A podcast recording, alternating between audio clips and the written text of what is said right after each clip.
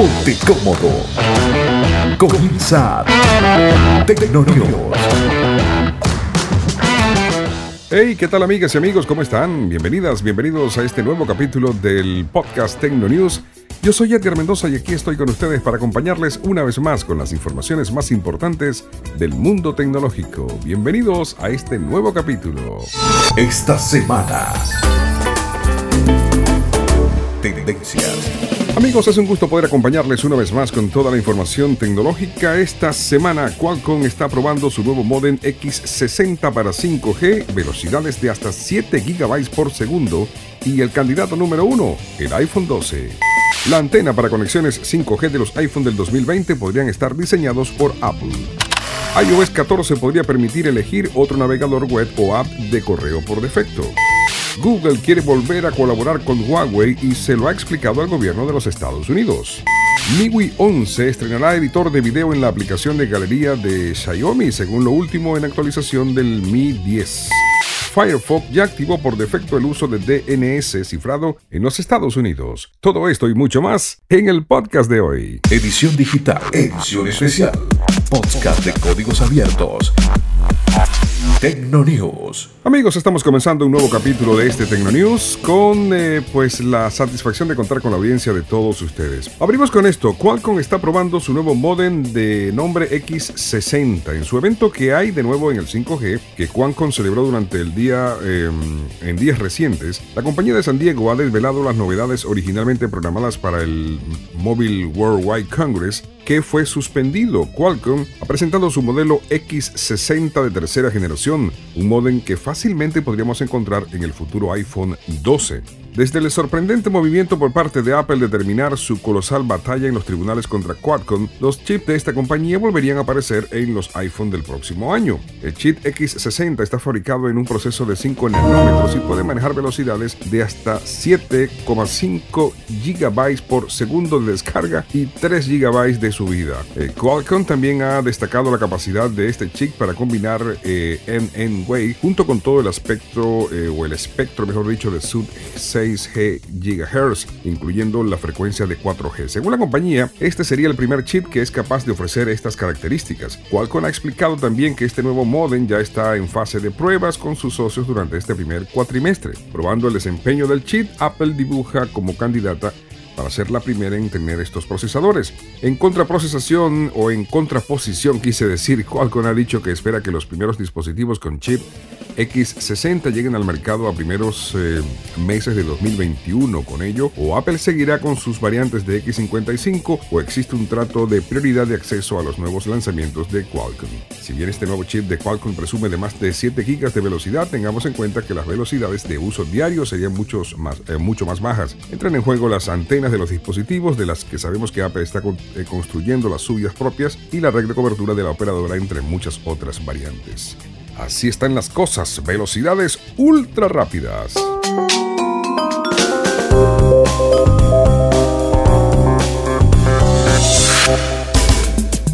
Este es el capítulo número 3 de esta segunda temporada de Tecno News. Estamos nosotros complacidos de contar con todos ustedes una vez más.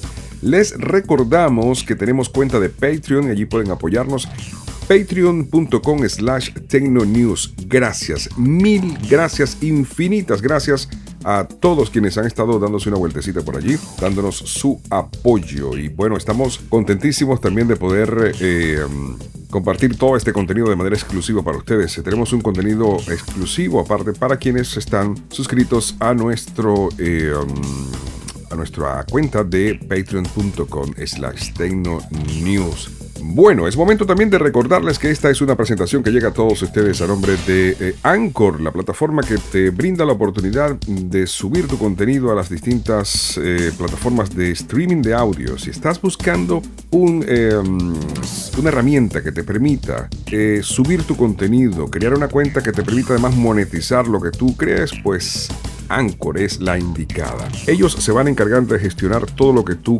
eh, produzcas, te van a colocar en Apple Podcast, Google Podcast, Spotify y todas las plataformas, como dije, te van a permitir monetizarlo. Tiene una cantidad de herramientas gratuitas que te van a servir para tu gestionar tus productos y muchísimo más. Es Anchor presentándoles este Tecno News de hoy. Yo soy Edgar Mendoza.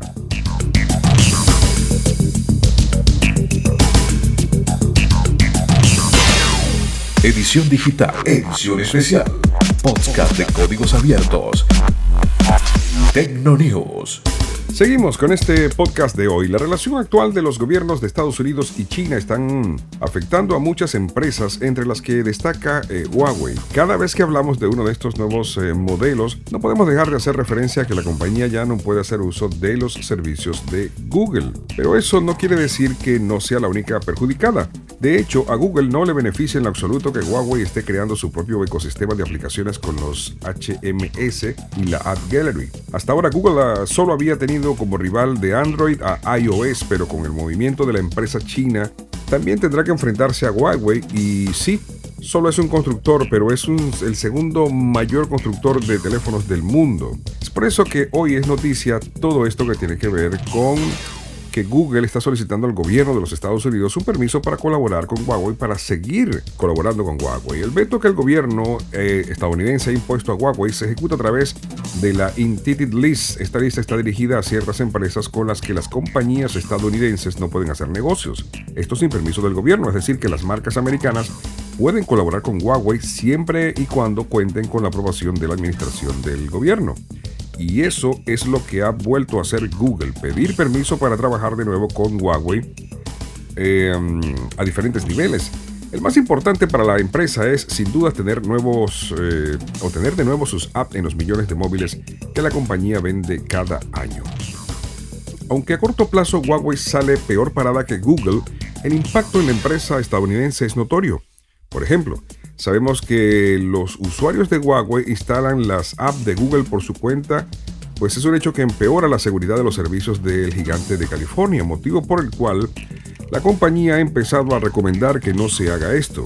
Huawei también ha empezado a colaborar con rivales directos como Oppo, Vivo o Xiaomi para incentivar a los desarrolladores a subir sus apps a las tiendas de los fabricantes que no están controladas por estas empresas como es el caso de Play Store. Habrá que esperar para saber si el gobierno le da permiso a Google para que pueda hacer negocios con Huawei fuera de Estados Unidos, pero no parece mm, probable, ya que aunque hay un riesgo de que Google sufra por ello, el perjuicio a la firma china es mayor y es muy probable que eso incline la balanza hacia una respuesta negativa de la administración de Trump a Google.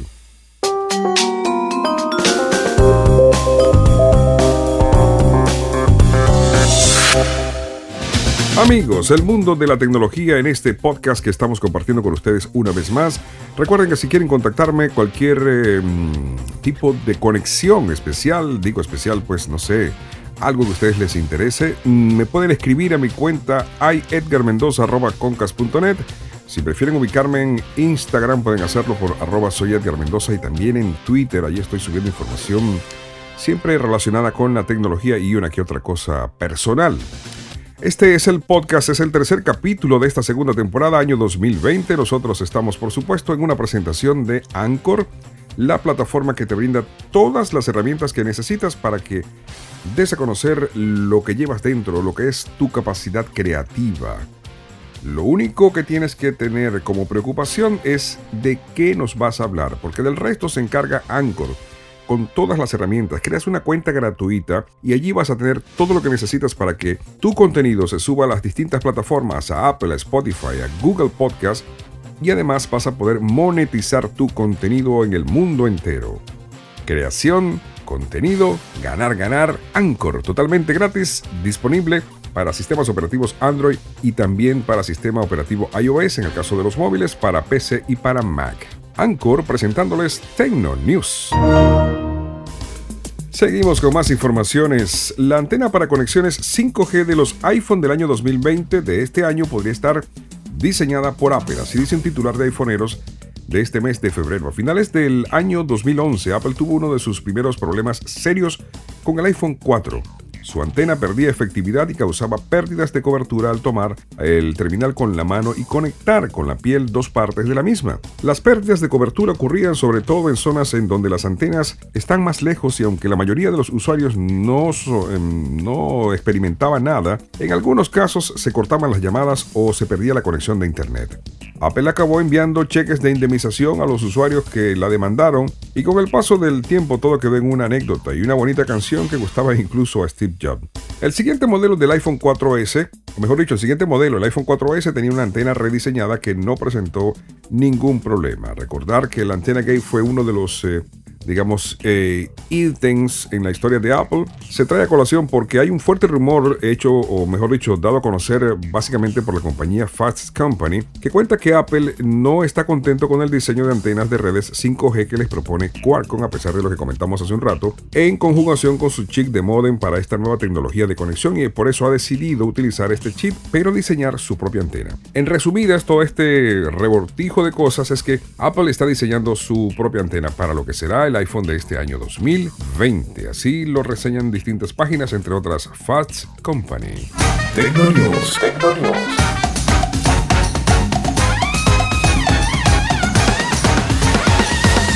Con Edgar Mendoza. Vámonos rápidamente con otras informaciones eh, que traemos para ustedes en este podcast de hoy. El pasado mes de septiembre, Xiaomi anunció oficialmente MIUI 11, la nueva versión de su capa de personalización basada en Android, que poco a poco ha ido llegando a la mayoría de los modelos del fabricante chino. Desde entonces, la compañía ha estado probando y añadiendo nuevas funciones como por ejemplo la introducción de un cajón de aplicaciones y accesos directos en el launcher original de MIUI, herramienta destinada a los estudiantes, un sistema avanzado de calibración de pantalla e incluso un ecualizador de sonido en el app de MySound. Ahora, según adelanta un medio especializado em, de nombre MIUI Polska, mediante una actualización de MIUI 11 para sus nuevos teléfonos Mi 10 y Mi 10 Pro, la última actualización de la versión estable para Xiaomi eh, Mi 10 y Mi 10 Pro trae consigo un nuevo modo, Video Editor, en la aplicación de galería que ofrece además posibilidades para editar videos grabados y combinarlos en una película sin tener que instalar ninguna aplicación de terceros. No se trata de un editor profesional de video, pero incluye algunas características útiles para editar videos fácil y rápidamente. Por ejemplo, existe la opción de utilizar varias plantillas predeterminadas agregar títulos o generarlos automáticamente, aplicar filtros y bandas sonoras, recortar y combinar varios clips individuales, administrar la velocidad de reproducción en cada uno de ellos. El editor permite aplicar filtros, bandas sonoras, subtítulos y recortar y combinar. Muy bien. A mí me encantó. Tuve la oportunidad de usar por un tiempo una, el Redmi Note 8 y la interfaz me encanta. La forma como se ve todo es limpio, me gustó muchísimo y ya veo por qué mucha gente dice que Xiaomi es una de las mejores y sin duda tienen razón. Esto es el podcast, esto es Tecno News. Mientras tanto, Apple. Mientras tanto, Apple podría permitir elegir otro navegador web o app de correo por defecto. Una de las críticas más fuertes que muchísima gente le hace a Apple es que no puede elegir qué app quiere usar cada uno de los usuarios, cuáles podemos usar por defecto, como clientes de correo y otras tantas aplicaciones. Si pulsamos un enlace en cualquier app o queremos enviar un email desde cualquier app, aparecerá siempre Safari o Mail determinado. Aunque en el caso del navegador web, el contenido que se muestra en esta eh, está pues hecho por un motor de búsqueda muy bueno, Mark Gurman en Bloomberg ha dicho que iOS 14 va a traer la función que permitirá elegir el navegador web o el app de mail por defecto que quieres usar en tu iPhone. Se puede hacer en Mac, pero en los iPhone y en los iPad no se puede. Tienes que usar eh, sí o sí la aplicación nativa de Safari, navegador de Apple, y usar también pues Safari decía, email a partir de iOS 14 en los iPhone también se va a poder, según dice Mark Gurman de Bloomberg. Una gran noticia. Bien amigos, ya saben que pueden ubicarnos en las redes sociales a través de mi cuenta, arroba soy Edgar Mendoza en Twitter e Instagram. Y si nos quieren enviar un correo electrónico lo pueden hacer a eh, iedgarmendoza.concas.net. Me voy con esta noticia. A partir de mm, el 25 de febrero en Firefox en los Estados Unidos, pues se lanzará lo que serán los primeros eh, DNS de Cloudflare en el navegador por defecto que eh, tiene la compañía, es decir, los primeros en ver habilitada la característica DOH DNS over HTTP automáticamente.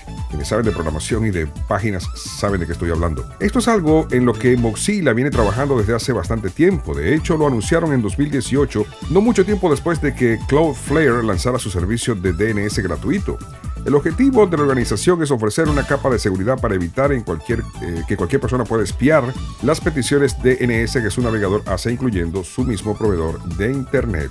DNS sobre HTTPS o DOH es, al menos en teoría, algo bueno para los usuarios, así que ya está disponible en los Estados Unidos en Firefox Mozilla.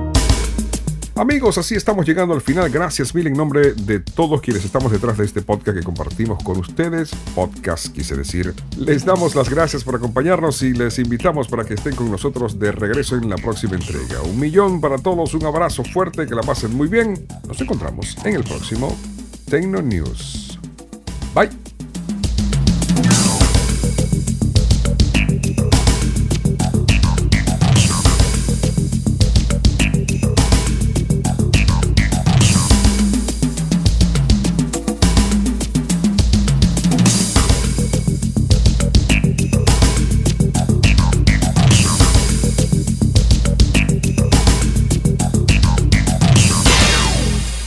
Para saber cómo va la tecnología y todo el mundo digital, Tecnonews con Edgar Mendoza. Te esperamos en el próximo capítulo. Podcast de vanguardia. Tecnonews.